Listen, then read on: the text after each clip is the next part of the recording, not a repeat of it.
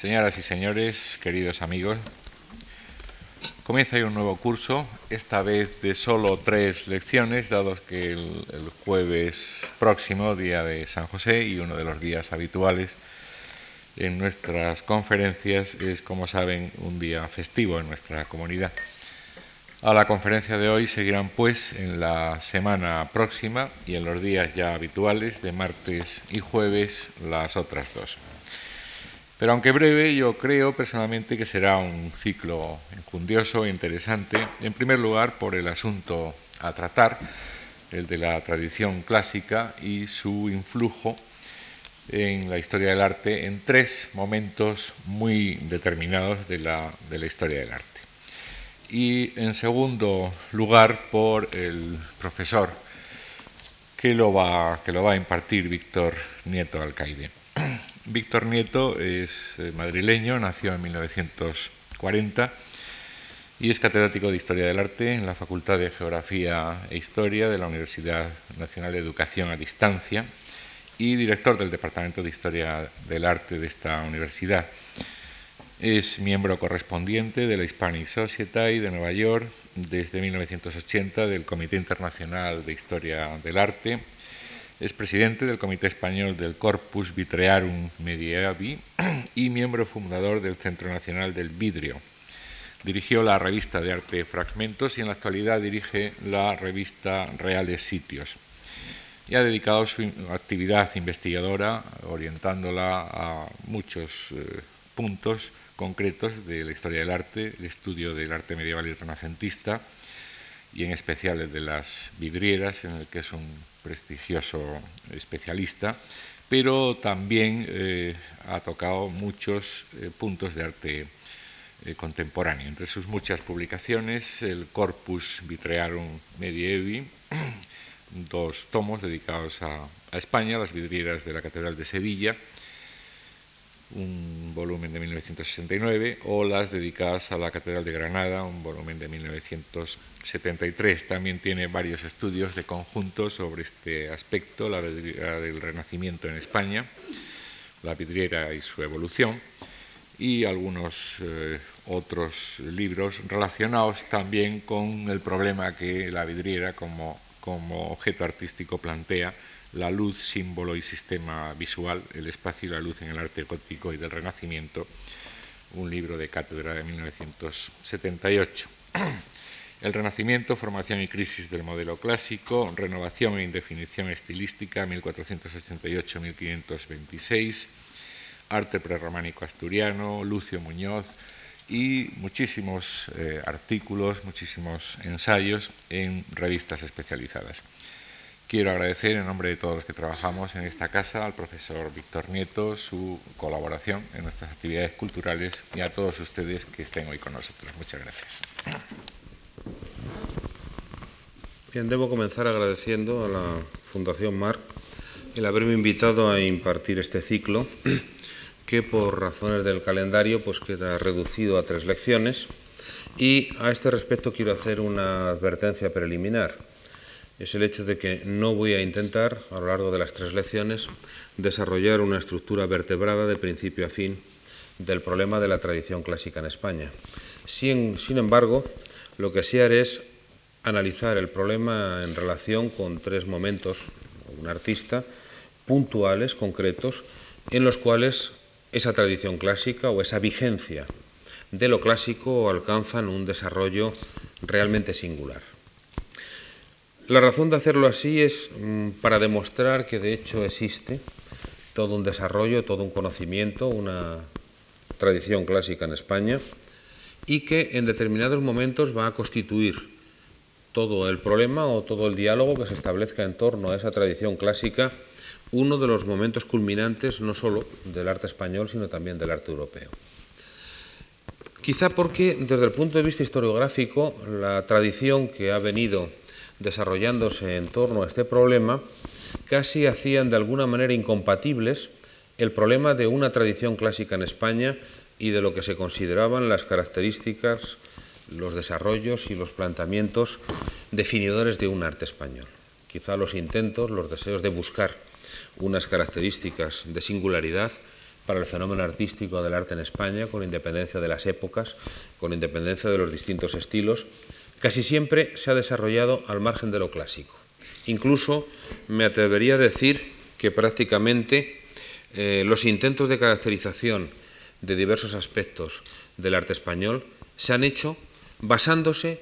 en aquellos planteamientos que suponen una confrontación o una oposición con respecto a lo clásico.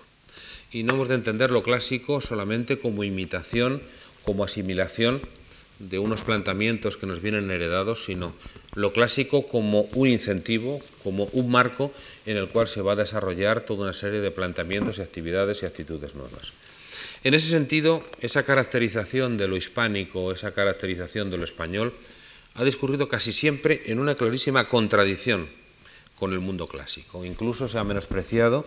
el valor que en determinadas ocasiones han podido tener los modelos clásicos, los modelos de la antigüedad romana en España, para el desarrollo de determinados renacimientos o determinados revival que se van a producir con respecto a ese fenómeno, a ese movimiento o a esas obras o a esos modelos de carácter clásico. En este sentido, se ha visto que los aspectos de la tradición clásica en España afloran de manera ocasional, afloran de manera esporádica y quizá incluso como una contradicción o como eh, auténticos o verdaderos paréntesis con respecto a lo que puede ser una tradición clásica en España. En este sentido, se ha valorado fundamentalmente lo hispánico como una actitud, o el arte español, como una actitud claramente anticlásica, y en este sentido ha habido pues, determinadas tendencias en las que no falta eh, una cierta justificación de esta actitud. Se tiende mucho más a lo expresivo, por ejemplo, el mundo de Goyas, el mundo de, del Greco, o incluso algo que ha configurado de forma importante la, eh, el pensamiento historiográfico contemporáneo, que está en relación con el movimiento, el desarrollo de la vanguardia contemporánea, que es ese valor de la expresividad que van a tener determinadas tendencias artísticas, como la abstracción informalista, que tiene lugar durante los años 50 y 60. Ese valor de lo expresivo, ese valor del mundo goyesco, ese valor de la actitud anticlásica, se van a querer ver como una de las actitudes características de lo hispánico. Incluso frente al mundo clásico o frente a las influencias clásicas se han querido valorar como algo característico de lo español, por ejemplo, mucho más el influjo, el valor de lo musulmán por encima de lo clásico. Es decir, a lo largo de toda la Edad Media, incluso en parte durante el siglo XVI o el Renacimiento, se ha querido ver fundamentalmente lo musulmán como una contraposición a lo clásico y como una contraposición a las tendencias europeas, lo que va a marcar, lo que va a determinar un signo eh, de eh, carácter específico del arte español frente a corrientes que tengan o una tradición clásica o que procedan del otro lado de los Pirineos. Y de alguna manera, frente a las formas clasicistas, cuando ya desaparece ese valor eh, del modelo musulmán,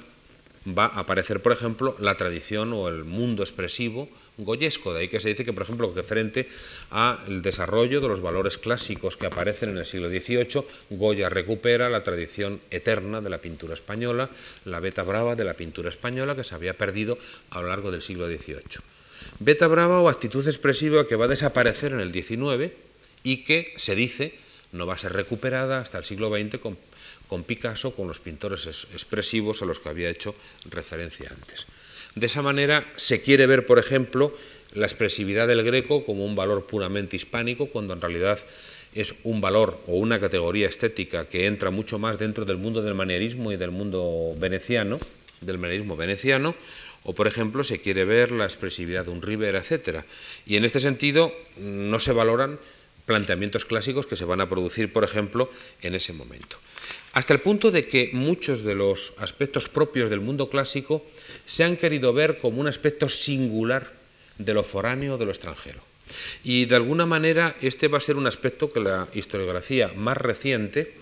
digo más reciente de nuestro, siglo, pero sobre todo los años 40, para acá, los años 30 los 40, van a venir determinados también por determinadas actitudes y pensamientos en torno a todo el problema del casticismo, Unamuno, etcétera, y va a dar lugar a que, por ejemplo, los clasicismos van a ser entendidos de forma muy distinta. Es decir, va a haber un clasicismo foráneo italianizante, afrancesado, por ejemplo, que va a ser el clasicismo borbónico del siglo XVIII, que va a estar en contradicción con todo otro clasicismo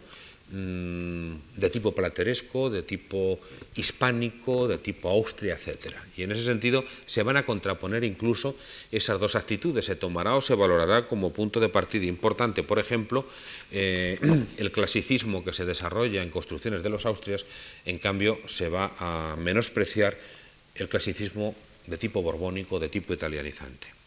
Un ejemplo, por ejemplo, que nos sirve para,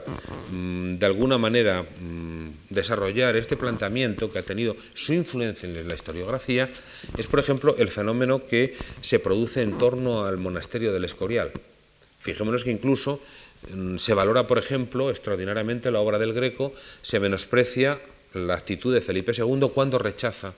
al Greco como pintor del Escorial. Evidentemente, para una sensibilidad contemporánea puede gustar más, pueden gustar más las obras del Greco que las de los pintores italianos que decoran el Escorial. Pero desde un punto de vista de la coherencia del programa, eh, Felipe II se va a plantear en torno al Escorial una unidad, eh, un concepto artístico basado en ese clasicismo frío y distante, como una representación mm, que va a poner de manifiesto una determinada imagen del poder, en relación con la cual el clasicismo del greco aparecía como un elemento completamente distante. Y esa va a ser una de las razones por las cuales Felipe II va a rechazar al greco. Tengamos en cuenta que un aspecto es lo que Felipe II plantea como un arte del poder, como una imagen del poder, que va a ser el monasterio del Escorial, y en torno al cual no hay concesiones posibles. Y otra cosa es el gusto personal del monarca, sus colecciones privadas. Felipe II colecciona boscos, obras del bosco, en cambio, cuando desarrolla una política artística, se plantea un escueto, un distanciado y un frío, un severo clasicismo que es completamente distinto a lo que es su gusto personal. En ese sentido, rechaza al greco y desarrolla otro tipo de arquitectura. Y eso, al menos en la historiografía reciente, se quiere ver como un ejemplo de miopía, como un ejemplo de mal gusto, como un ejemplo de la eh, carencia de sensibilidad por parte de Felipe II en torno al greco es la transposición de problemas actuales con respecto a problemas del pasado. Y en ese sentido lo que se está produciendo ahí es esa actitud contraria a los clasicismos como algo contrario a la tradición española que se produce entonces. Y un ejemplo muy parecido se podría ver en torno al fenómeno de Goya. Incluso fijémonos que lo que fundamentalmente se va a valorar del arte de Picasso, al que dedicaremos la última de las tres lecciones, es y quizá eso sí es su planteamiento más importante, es la destrucción del sistema clásico de representación. En cambio, una de las épocas de Picasso de las que se habla menos va a ser esa recuperación del valor de lo clásico en sus obras de los años 20. Es decir, se valora lo que es destrucción de lo clásico por encima de lo que puede ser esa recuperación del clasicismo, no como un revival, sino como un clasicismo renovado o como una concepción del clasicismo en la que introduce una nueva concepción del clasicismo. En este sentido, hemos de ver que indudablemente el arte español se va a mover o se va a plantear eh, en torno a un diálogo con lo clásico, como van a ser, naturalmente, con unos acentos mucho más profundos, mucho más ortodoxos en relación con el clasicismo en Italia, por ejemplo, pero se va a mover dentro de ese diálogo o discusión en torno a la relación que hay con los modelos y con el problema del clasicismo. Sin ello, indudablemente no podríamos concebir eso, ni podríamos concebir incluso aspectos como mm, algunos desarrollos arquitectónicos del arte musulmán en los cuales la relación con la tradición clásica es muy potente. Naturalmente no se trata de una tradición clásica que se recupera y que se imita, sino una tradición clásica que subyace y que da lugar a una interpretación nueva y una valoración nueva del fenómeno del clasicismo. De ahí entonces que, en cierto modo, si viéramos el arte español con esos diálogos en algunos momentos eh, culminantes con respecto al arte español, podríamos poder hablar con toda claridad de eso que no es otra cosa que el arte occidental, que no es sino una serie de recuperaciones, una serie de contradicciones, de actitudes de diálogo y de actitudes de, discusión en torno al problema de los fenómenos clásicos, y que es algo que prácticamente hasta casi nuestros días no se ha perdido. Desde Velázquez y el equilibrio clasicista, desde las construcciones del siglo XVI e incluso desde determinados aspectos que aparecen en la Edad Media. Naturalmente no voy a hablar de todos los elementos de la tradición clásica que aparecen en la Edad Media. Yo me voy a fijar en un caso concreto y puntual que van a ser, y en relación con el problema historiográfico que estamos estudiando, que va a ser en los primeros momentos del prerrománico cómo aparece y cómo va a desarrollarse esa tradición clásica, quizá en contradicción con toda una serie de tópicos que se habían venido formulando en torno al problema de la propia aparición de esa arquitectura prerrománica en España. En este sentido también quiero plantear desde el primer momento que mm, yo aquí cuando hablo de clasicismo no lo hago en un sentido ortodoxo como pueda entenderse a la manera correcta por determinados arquitectos del siglo XVI o del siglo XVIII. Le voy a dar una acepción mucho más amplia, quizá como las distintas opciones de lo posible, entendiendo lo que es o una renovación o una asimilación o un sustrato de tradiciones clásicas, tradiciones que paulatinamente se transforman hasta el punto de que mm, abandonan, por así decirlo, lo que son sus propias raíces, para convertirse en algo completamente distinto. Ese clasicismo, lo digo entre comillas, sin fronteras, no un clasicismo ortodoxo, eh, lo podemos ver, como decía, en relación con lo que son las distintas opciones de lo posible. Partiendo de que el clasicismo es la formulación de un lenguaje que nunca está basado en una normativa estricta, o cuando hay una normativa estricta sirve tan solo para proyectarse en determinados ejemplos, a veces muy próximos a la normativa, otras veces muy alejados de ella, pero teniendo en cuenta siempre un fenómeno. Si el clasicismo lo entendemos como un arte normativo, como un arte que se basa en mm, una formulación eh, coherente, precisa, disciplinada, eh, basada en una serie de normas, etc., eso tiene unas formulaciones y una proyección escasa. Incluso casi es hasta una utopía y una imposibilidad, porque cuando ese clasicismo, a veces por desconocimiento o a veces por los propios imperativos de la realidad, intenta, intenta o se plantea insertarse en esa realidad, la propia realidad lo contamina. Existen muy pocos ejemplos de clasicismos puros e incluso sería difícil plantear qué es lo que entendemos por clasicismo. Podríamos hablar de clasicismos, podríamos hablar de planteamientos mm, más clasicistas o menos clasicistas. Incluso podríamos discutir si, no, si una obra aparentemente tan clasicista como el Escorial es clasicista en todos sus extremos y en todos sus planteamientos. De ahí que entendemos el clasicismo como esa opción de lo posible en la que aparecen transformaciones, metamorfosis, elementos tradicionales que se renuevan o elementos tradicionales que se abandonan o en los que se entra en contradicción con ellos. En este sentido van a ser tres lecciones, una sobre el fenómeno de la Edad Media basándonos en un, en un ejemplo puntual y concreto del prerrománico, otro el Renacimiento y otro Picasso. Quizá con ello podemos afrontar tres planteamientos. La razón de haber cogido el primer tema, el del prerrománico, ¿quieren poner la primera, por favor? se basa en lo siguiente. Tradicionalmente la historiografía ha planteado en relación con el fenómeno del prerrománico, concretamente el prerrománico asturiano, un fenómeno singular.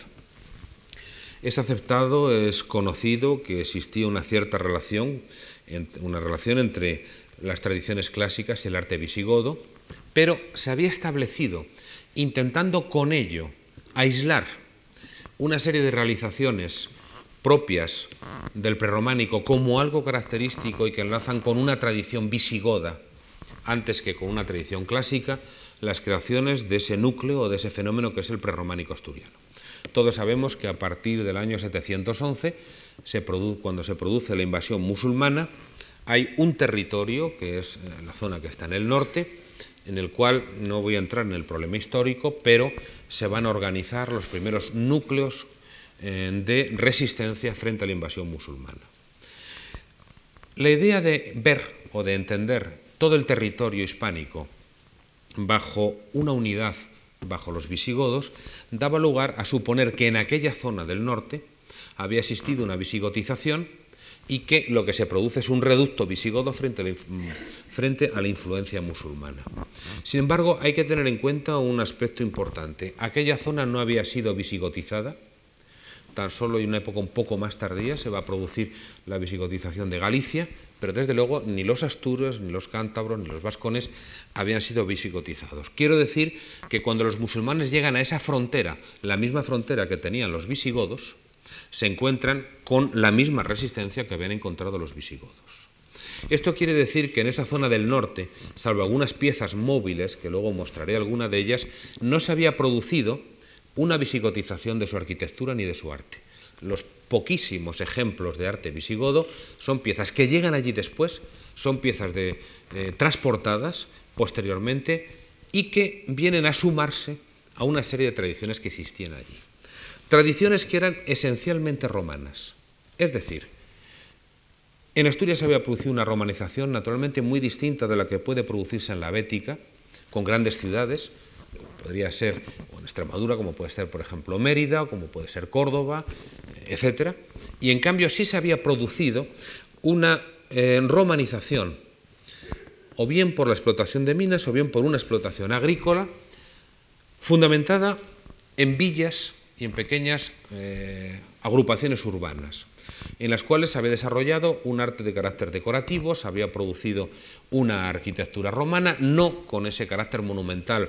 y suntuoso con la que encontramos en el sur, pero sí unas tradiciones arquitectónicas romanas. Tradiciones arquitectónicas romanas que la invasión visigoda no logra barrer, y tradiciones arquitectónicas romanas y decorativas romanas que la invasión musulmana tampoco logra barrer porque es que no entra donde había existido visigotización. Es una de las razones por las que no se va a producir esa invasión del norte. Es decir, la descomposición del Estado visigodo, del Estado visigodo de Toledo, determina una rápida eh, conquista de todo el territorio visigodo. Y si no se conquista el norte no es porque unos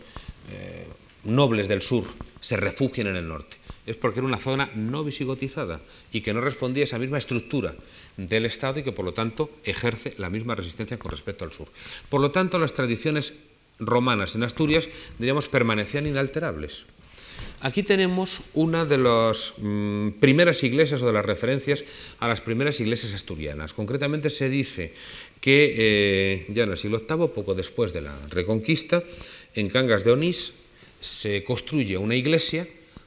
que está hecha sobre un dolmen. Esto es el hueco por el que se permite un dolmen, es decir, es la cristianización de un monumento antiguo y se dice que esa primera iglesia sería a la manera de las visigodas, es algo que dice la historiografía contemporánea sin tener ningún elemento de juicio. En realidad, siguiente. Los elementos visigodos, como estos, estos canceles de la iglesia del Pito en Cudillero, son piezas móviles traídas posteriormente. Pero allí no existía un arte visigodo. Siguiente, lo que se había producido fundamentalmente, aquí tenemos la iglesia de Santianes de Pravia, que es una iglesia del siglo VIII, es una de las primeras que se construyen y durante mucho tiempo se dice es la cabeza de serie de las demás iglesias y que responde a una tradición de carácter visigodo. Bien, las excavaciones que se han hecho la siguiente en la iglesia demuestran que tenía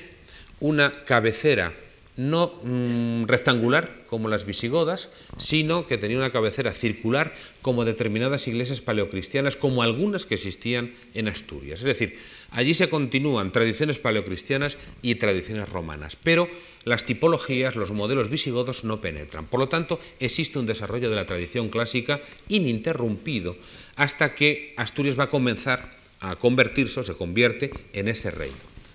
La siguiente. Voy a mostrar algunos ejemplos de obras aparecidas. Esto es un mosaico del Museo Arqueológico de Oviedo. La siguiente, obras en las que aparecen, por ejemplo, estas pequeñas tormas que están en Gijón. Siguiente algunas decoraciones que han aparecido en excavaciones romanas en algunas de estas villas con pinturas murales mm, de carácter clásico y conviene que tengamos muy en cuenta para podernos explicar algunos de los aspectos de la decoración mural de la pintura asturiana del siglo IX. Eh, la siguiente. Aquí tenemos otro ejemplo eh, por ejemplo, la misma labor de sogueado que vemos ahí, que la vamos a volver a encontrar en los edificios asturianos y que no es un ejemplo procedente de influencias bárbaras, como tanto se dice, sino que lo tenemos también en tradiciones romanas. Es decir, los orígenes del arte prerrománico asturiano son una continuación, y además explicaremos ideológicamente por qué, son una continuación de desarrollos propios del arte romano en toda esta zona. Incluso la siguiente, ahí se va a producir eh, un fenómeno singular. En primer lugar, quizá uno de los aspectos que llaman la atención es cómo eh, la mayor parte de estas iglesias, Santa Cristina de Elena, por ejemplo, o la iglesia de San Salvador de Valdedios, se encuentran enclavados en estos parajes en los que parece como si existiera eh, una visión en torno a una estética, en torno a la naturaleza, una visión estética de la naturaleza. Lo que ocurre es que están situados estos edificios en los lugares que ocupaban antiguas villas romanas. Si se van siguiendo por ejemplo, Santianes de Pravia, que vimos antes, había una villa romana. Si vemos, por ejemplo, aquí en Dios existía la villa de Boides. Incluso donde vamos a ver eh, alguna de las iglesias de Oviedo, existía también una villa. Y esto es lo que nos explica ese cambio de la corte, porque en realidad iban discurriendo en torno a estas villas de carácter romano, donde se va a producir esta irrupción o esta aparición del arte asturiano, utilizando esas propias tradiciones romanas anteriores muy desentendidos, al menos en este primer momento de formación, muy desentendido de las tradiciones visigodas. La siguiente. En este sentido, eh, hay que destacar otro aspecto importante, y es la propia conciencia histórica o la propia memoria histórica que se tiene en el reino asturiano con respecto al mundo visigodo. Hay un aspecto inicialmente esto no existe ni aparece la idea de reconquista, la idea de reconquista es un poco tardío. Y hay que tener en cuenta que casi todos los testimonios de que disponemos son ya de la época de Alfonso III, es decir, avanzado el siglo IX, es toda una historiografía, diríamos que interesada, en la que así ha aparecido la idea de reconquista. Pero inicialmente aparece una idea de configuración de una corte, una corte estable, que puede ser sucesora de la de Toledo, pero desde luego no imitadora en muchos aspectos de la corte de Toledo. Y esto además procede sobre todo por una idea que aparece en la historiografía de la Edad Media, que es la idea de la traslación o la idea de la traslatio. Es decir, en la historiografía se plantea, esto naturalmente obedece a una concepción religiosa, la idea de que unos imperios o unos determinados reinos, eh, con frecuencia ese poder de un imperio suele pasar a otro, hay momentos de decadencia y ese día pasa de un imperio a otro. Concretamente, el mundo visigodo, el reino visigodo, va a pasar, se va a trasladar, se produce esa traslatio al reino eh, asturiano, a la corte asturiana, definitivamente instalada ya en Oviedo. Y eso se produce precisamente porque, desde luego, las referencias o la actitud que hay frente al reino visigodo no son muy favorables. Más bien, en cierto modo, son hostiles. Es decir, se plantea una actitud crítica frente al reino visigodo que por mm, sus guerras intestinas, sus guerras civiles, han dado lugar a que se produjera la invasión musulmana. En cambio, lo que sí va a surgir como una actitud de afirmación va a ser la valoración de lo antiguo, la valoración de lo clásico, la valoración del mundo romano. En cierto modo, intentar recuperar unas raíces con el mundo romano, ese mundo anterior al que había, eh, al que había visto esa invasión de los musulmanes. Por otra parte, tenemos que tener en cuenta otro aspecto. Cuando se va a configurar la idea de corte y en la que todos estos aspectos que vengo comentando van a cristalizar en unas tipologías arquitectónicas mm, de las que solamente me voy a ocupar de aspectos concretos y en relación con la tradición clásica, hay que tener en cuenta que es en la época de Alfonso II, Alfonso II va a establecer, y de hecho está demostrado, relaciones diplomáticas con el imperio carolingio, sin embargo, se va a producir o se va a tener lugar un cierto fracaso en la ayuda que se espera del imperio carolingio, no hay ese apoyo que se esperaba, e incluso podemos decir que hay una cierta actitud contraria a los francos en la propia actitud del reino visigodo. Y surge más bien un contacto con lo italiano, las relaciones hay que entenderlas mucho más vinculadas con Roma, con el, probablemente con el papado, y también con las tradiciones clásicas, con lo cual se explicaría un poco la aparición y la presencia de esos elementos clásicos. De ahí que va a surgir y se va a desarrollar la capitalidad de Oviedo y mm, la ciudad, que va a tener un perímetro, un desarrollo amurallado, va a configurarse en torno a distintos edificios que comportan también una serie de aspectos de carácter simbólico, de carácter alegórico o emblemático. Vamos a encontrar la iglesia de San Tirso, que es una referencia muy clara a ese santo guerrero. Encontramos la iglesia del Salvador, explicaremos por qué, la Cámara Santa que está embebida en el propio palacio, palacio que configura una tipología muy relacionada con determinados edificios civiles de carácter romano, eh, el Panteón de Santa María, la catedral de San Salvador, a la que hacía referencia, que es importante que nos fijemos. ¿Por qué está dedicado a San Salvador? Eh, no deja de ser una advocación un tanto extraña, pero sin embargo, en algunas ciudades romanas de Oriente, un Espalato, etc., aparece una catedral que tiene esa misma dedicación. Es decir, que hay una relación o un intento de imaginar o un intento de trasladar o de emular esos desarrollos urbanísticos que habían tenido lugar en relación en el Imperio Romano, en relación también con el mundo cristiano y que de alguna manera aquí quiere establecerse también una vinculación. Probablemente es uno de los aspectos en los que esto aparece.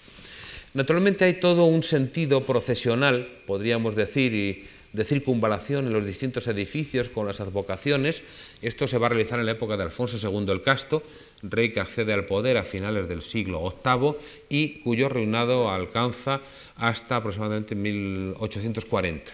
Eso va a dar lugar a que ese largo reinado eh, permita el desarrollo de esta arquitectura. Una arquitectura que aparentemente surge no de la nada, que se ha intentado explicar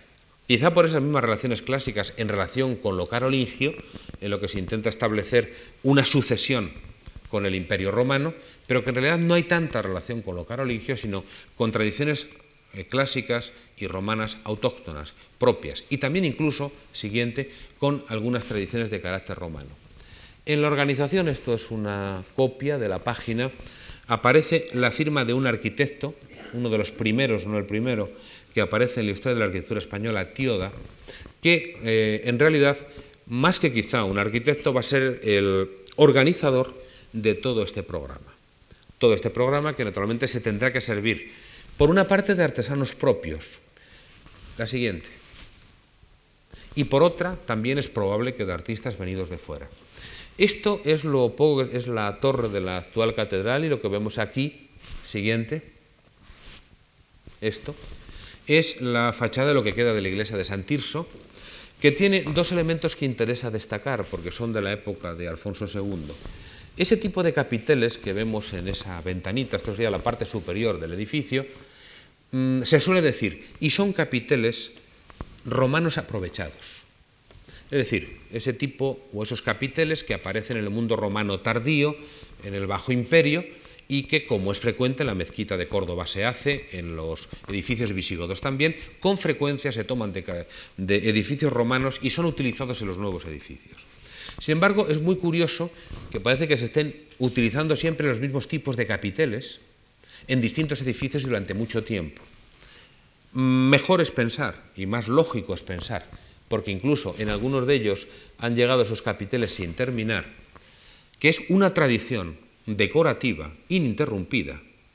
de esos capiteles degenerados del Bajo Imperio. No es que se utilicen esos, es que es una tradición que está continuamente, sin interrupción, que se está desarrollando a lo largo del momento final del Imperio Romano, durante la época de la visigotización que se está produciendo al otro lado de la frontera y que aquí se va a utilizar también. Incluso un elemento característico, típico de la arquitectura española. Y aquí entramos en esa contradicción a la que yo hacía referencia al principio entre lo clásico y lo musulmán, como los elementos definidores de una tradición arquitectónica española.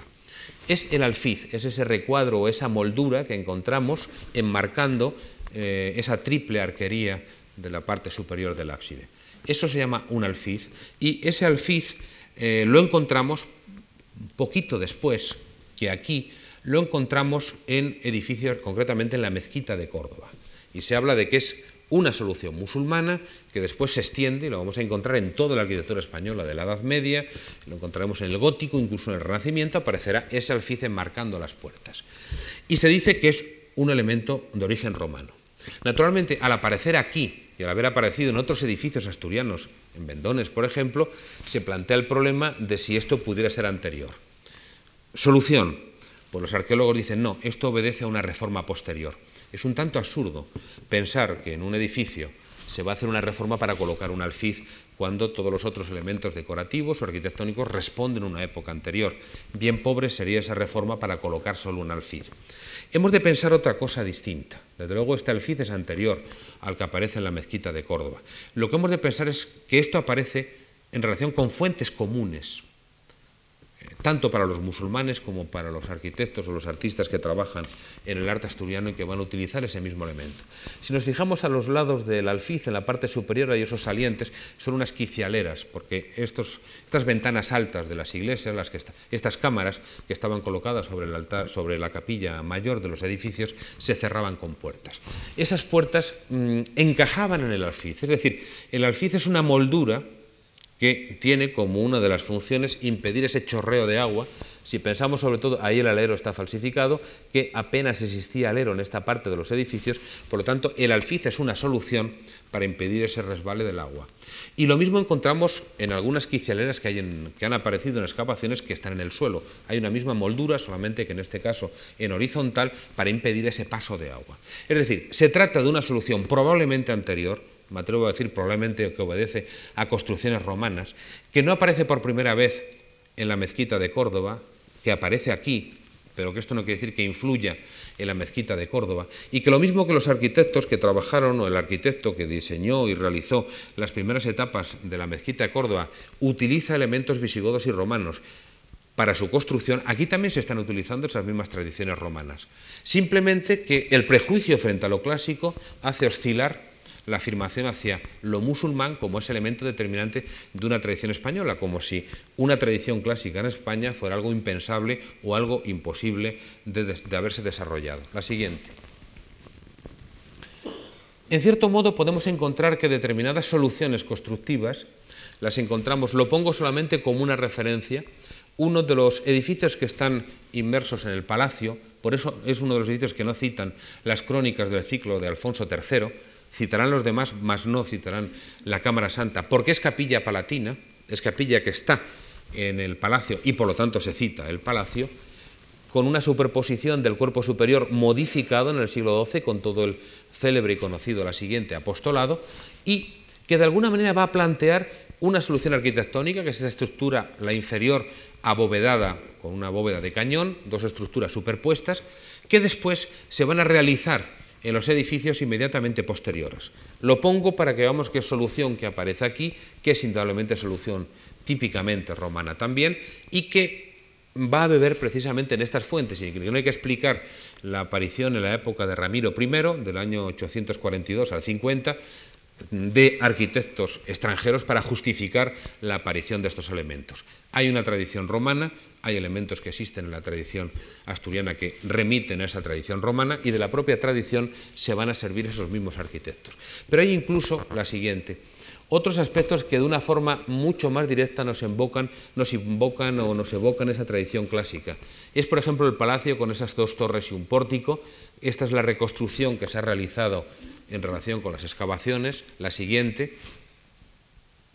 aquí podemos verlo, responde a determinadas soluciones de la arquitectura romana, de las cuales nos queda tan solo una parte, y ahí estaba embebida la Cámara Santa. Siguiente. Aquí tenemos unos restos ya algo posteriores del Palacio de Alfonso III, pero en el que vemos ese tipo de columnas con capiteles que evocan también con toda claridad esos elementos de tipo romano. Hay que tener en cuenta que mm, como en un momento, en un reino en el que se está en una confrontación bélica con el mundo musulmán, si se plantea incluso la misma idea de que el ideal del mundo visigodo fue un reino que generó la crisis que determinó la invasión musulmana, en cierto modo ese retorno a las tradiciones romanas, incluso a las tradiciones romanas, si no contemporáneas, inmediatamente anteriores. Siguiente. Y eso lo vamos a encontrar en otra iglesia o en otro conjunto arquitectónico que se va a desarrollar también en la época de Alfonso II es el conjunto de San Julián de los Prados o Santullano. No es un edificio que esté en el núcleo de la corte, es algo que está fuera,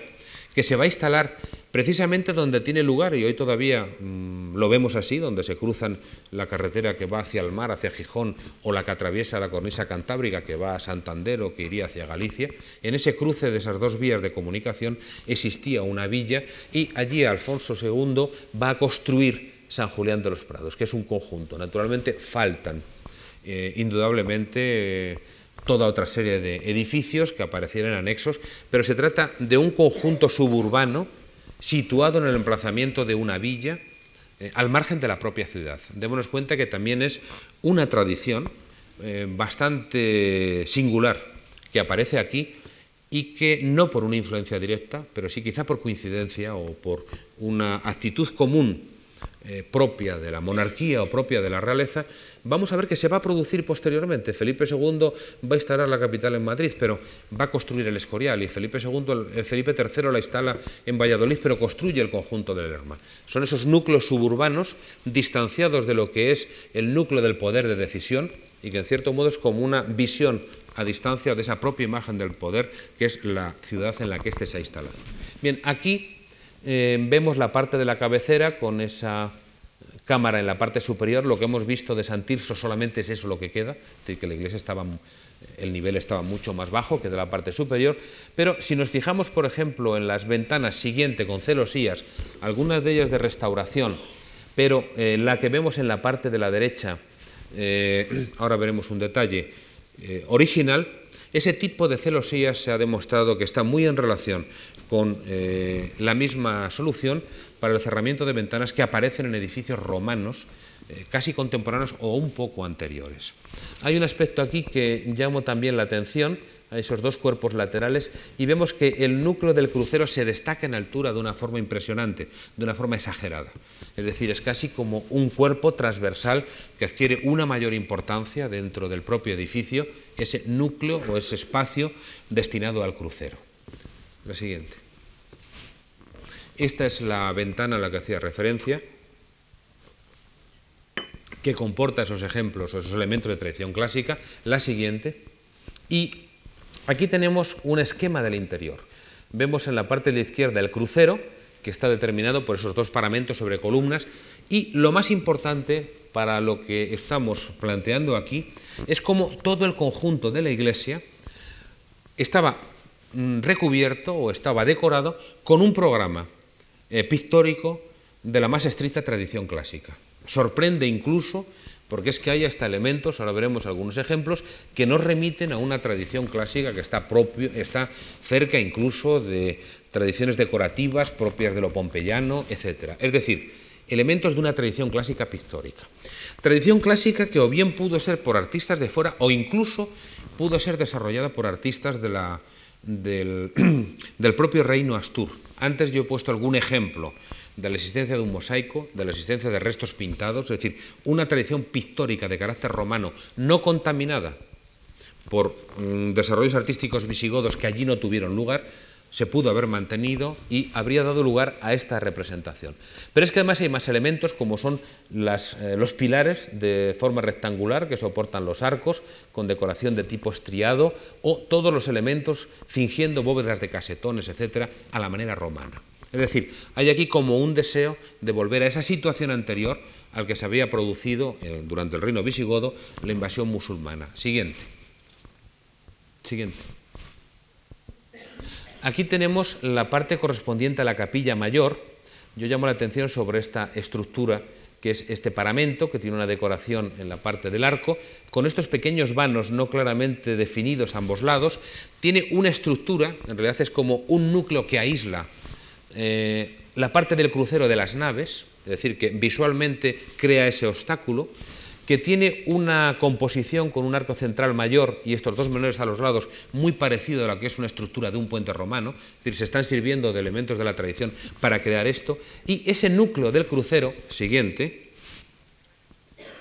aquí vemos mm, desde la parte del crucero con toda la decoración de pinturas de carácter clásico y la parte de la nave, aquí vemos los dos pequeños vanos, el crucero aparece como una iglesia dentro de otra iglesia, como una iglesia diferenciada y diferenciada en altura.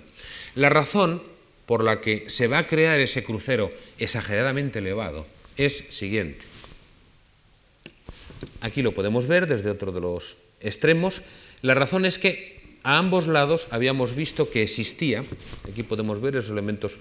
que parecen esa estructura como de un puente a la que hacía referencia, y mm, había mencionado cómo a ambos lados existían unos cuerpos adosados,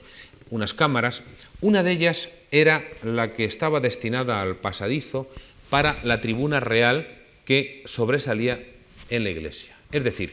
el soberano estaba en alto, desde esa tribuna de la parte alta podía asistir a los oficios, quedaba oculto por esta estructura, es decir, era una iglesia para el rey dentro de la iglesia. Y precisamente su posición en la altura creaba esa estructura sobrelevada. Ahí se configuraba una unidad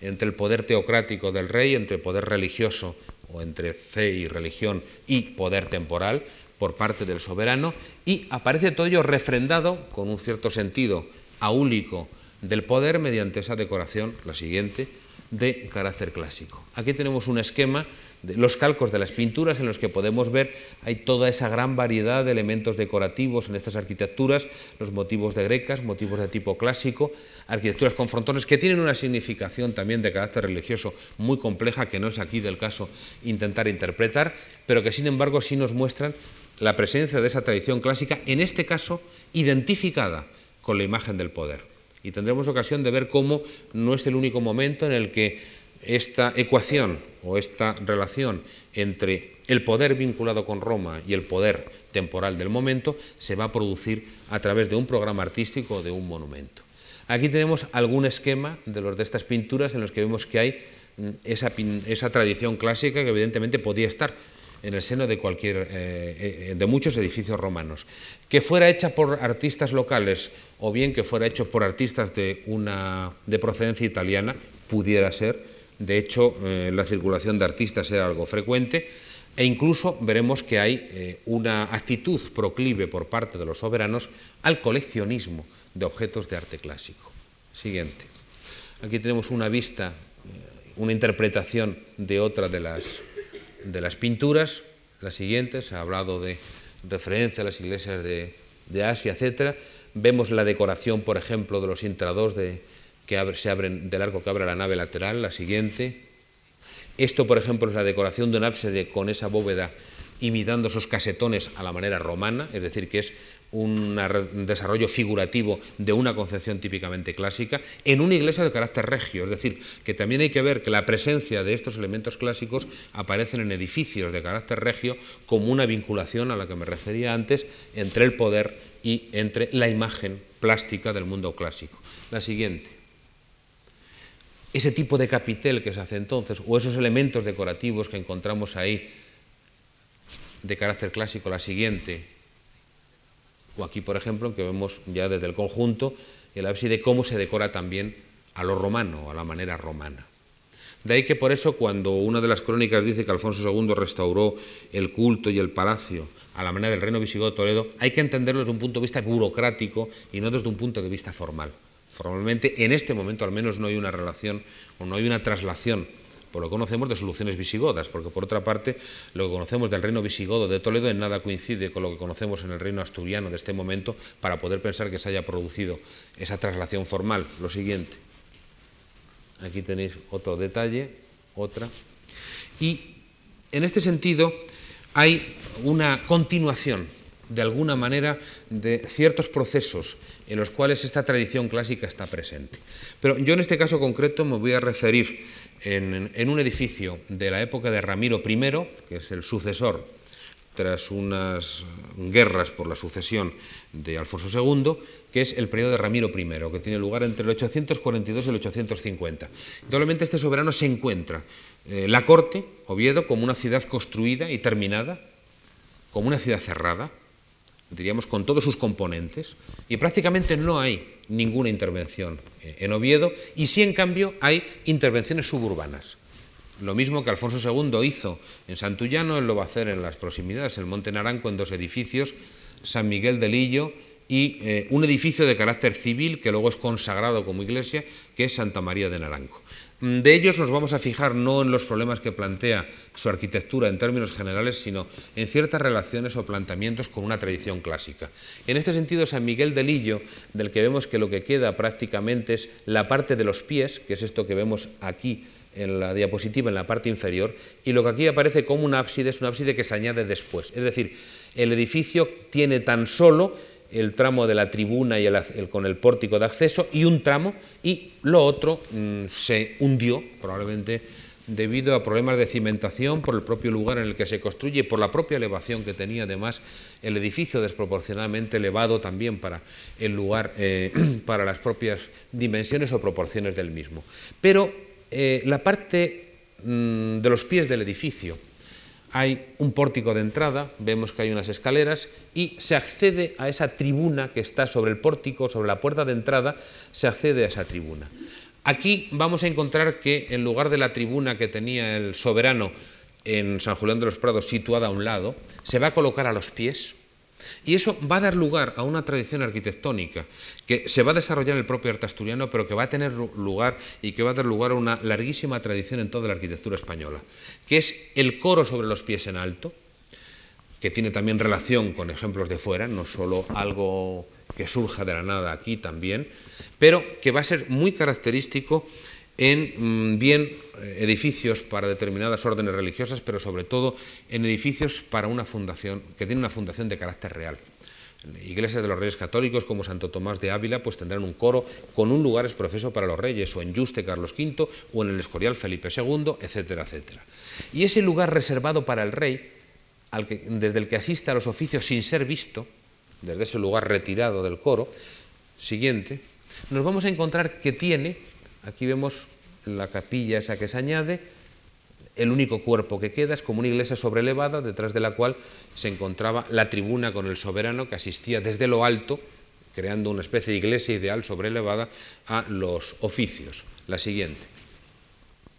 Y aquí tenemos la entrada y sobre ella la ventana en la que está la tribuna del soberano, es decir, una iglesia sobrelevada. En esta puerta se conservaban, siguiente,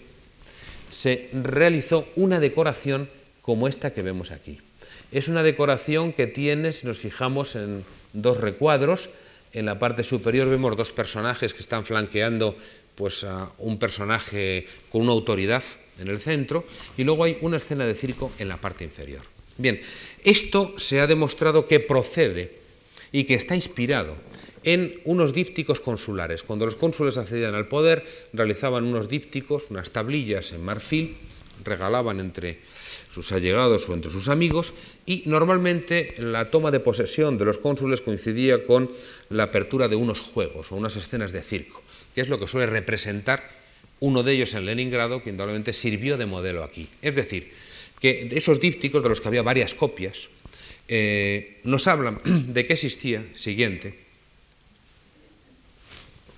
Aquí vemos lo que sería la representación del cónsul con sus dos acompañantes que lo están flanqueado. Naturalmente en el díptico esto aparecía todo junto, aparecía la figura del cónsul con sus acompañantes y luego las escenas de circo en una escena conjunta vista de enfrente. Aquí en cambio el artista lo ha fragmentado en dos recuadros distintos, pero esto nos habla también de otro aspecto que tiene interés para nosotros, que es la existencia de un cierto coleccionismo regio, que existía una tendencia a lo que se ha denominado la tesaurización, es decir, la acumulación de esos tesoros con piezas, con obras en las que se valoraban especialmente piezas del mundo clásico. Lógicamente,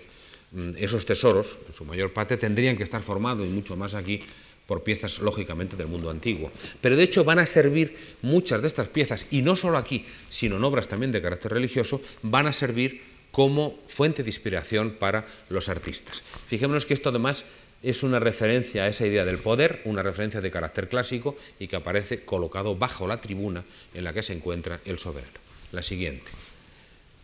Eran a la manera de estos que encontramos aquí, estos dípticos consulares. No, tengo una diapositiva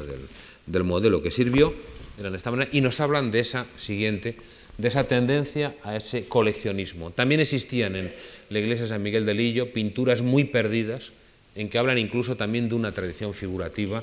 que plantearía ya un problema mucho más complejo en relación con las artes figurativas posteriores. Siguiente. Y el edificio contiguo, que es otro problema, que es también otro misterio, es el conocido como Santa María de Naranco, fue convertido no mucho después en iglesia, y en realidad es un edificio de carácter civil, pequeño palacete, belvedere, con esos miradores desde el cual se tenía esa vista de la ciudad, en torno al cual se han querido plantear si serían baños, porque de hecho en una de las pequeñas cámaras eh, tiene tres, estancias, los, los belvederes de los lados y una estancia central que se corresponde en el núcleo inferior con una disposición análoga, una cubierta con bóveda en el centro y dos pequeñas cámaras a ambos lados en los extremos, uno de los cuales tiene conducciones de agua, conducciones que tiene un sistema, el mismo que describe además Vitruvio, y que de alguna manera se ha querido ver si eran baños, etc. Bien, hay un problema ahí, hay que tener en cuenta también que eh, el mismo lugar, Naranco, tiene una referencia con el tema del agua,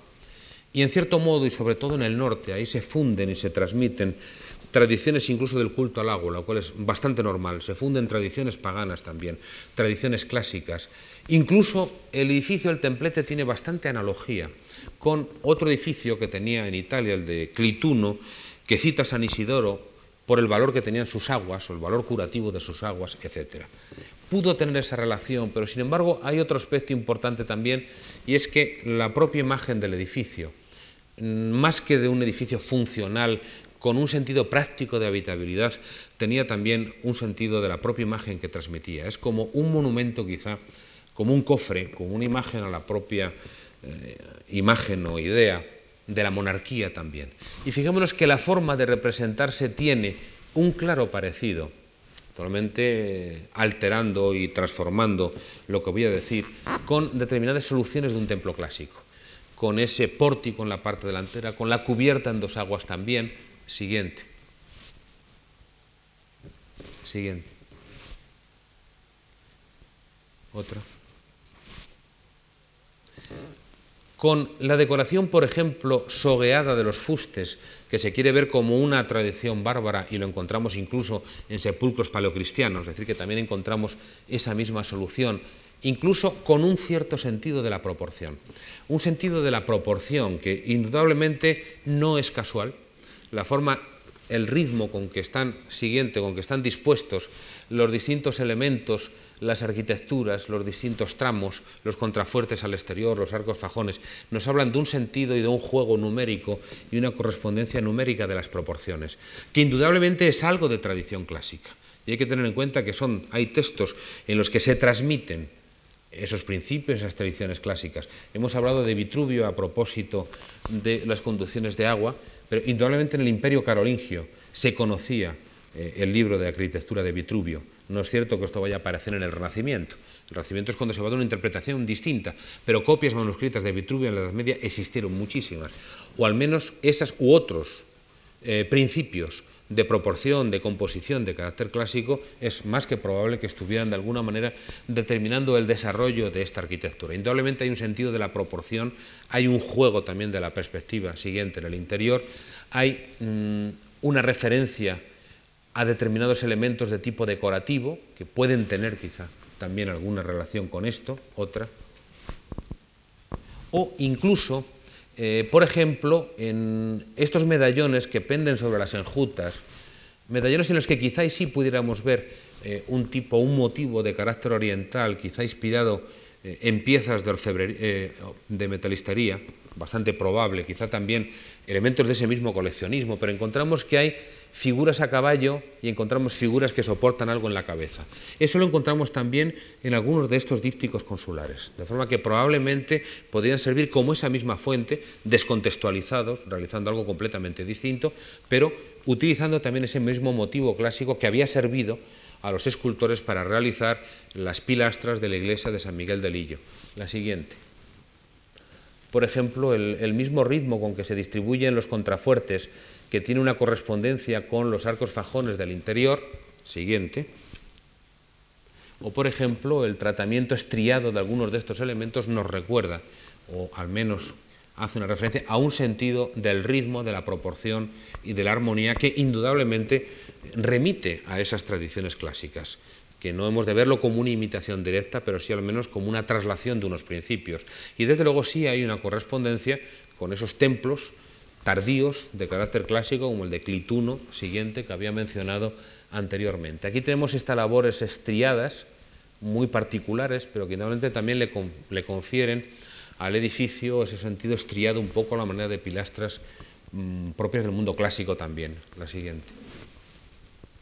y en la parte inferior, en el núcleo central, ese tipo de bóveda. Para ello se ha querido pensar en la procedencia de algún grupo de arquitectos fuera. De hecho, lo que aquí se hace es que se codifica, se perfecciona y se desarrolla lo que de alguna manera se había planteado en la arquitectura anterior de Alfonso II, concretamente en la bóveda de la Cámara Santa. Aquí con ese tipo de arcos fajones, y hay una descripción del cronista de la época de Alfonso III en que dice que en España no se encontrará cosa similar. Hay que tener en cuenta que para un cronista que escribe en el reino asturiano, España es el sur, es decir, lo que sería al Andalus, ¿no? Es decir, no hay un sistema abovedado, etcétera, es decir, se ensalza este sistema constructivo como algo propio, como algo característico, como algo que de alguna manera define toda, eh, todo ese poder de la monarquía a través de estos programas artísticos. ¿no? La siguiente. En Oviedo tan solo se va a hacer, y llamo la atención, porque tiene también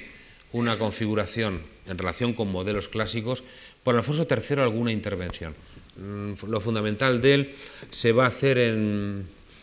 en Val de Dios, va a ser un monasterio apartado, es una arquitectura para el retiro, de la que veíamos, luego veremos algo, de la que veíamos una, una imagen anteriormente, y se va a hacer esta fuente, la Foncalada, que tiene una composición, la siguiente, que tiene una relación, pues evidente también con esos modelos eh, o una estructura típicamente romanas también, ¿no? Es decir, que hay una traslación de esos edificios con el arco de medio punto, la bóveda, ese remate triangular en la parte superior y luego aparece la cruz. En relación con eso, siguiente, tendremos que ver después cómo algunas de las piezas de orfebrería mantienen también este mismo sentido coleccionista y esa devoción por los objetos clásicos. Esta es la iglesia que construye Alfonso III, la veíamos antes de lejos al principio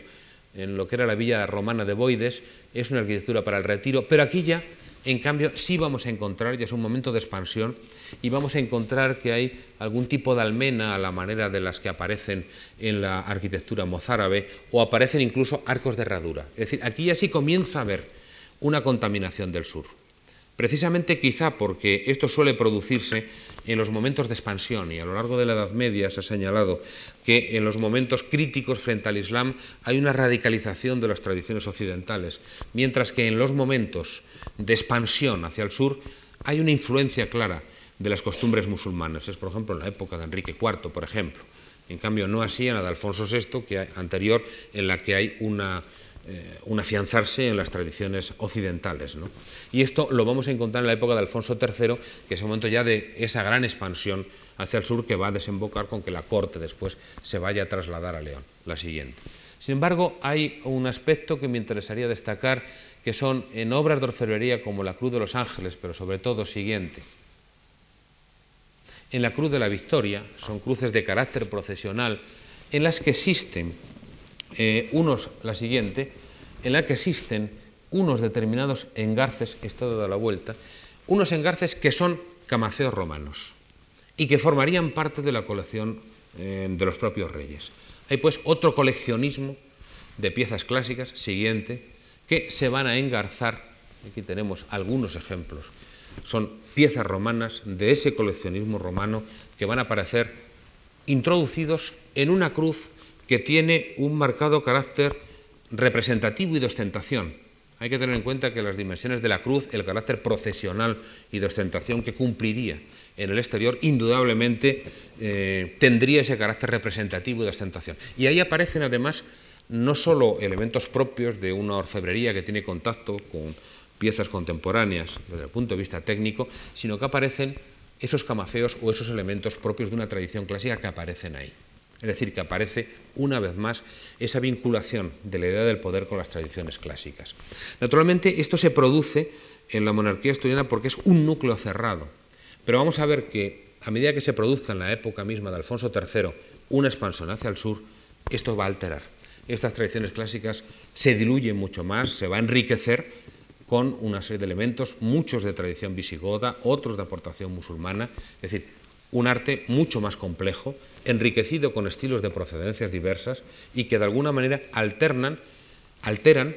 ese desarrollo, no digo incontaminado, pero sí al menos muy cerrado en sí mismo, de la tradición clásica que va a ser el arte que se desarrolla en Asturias, en la corte asturiana desde finales del siglo IX eh, y desde el siglo VIII y parte del siglo IX. Nada más.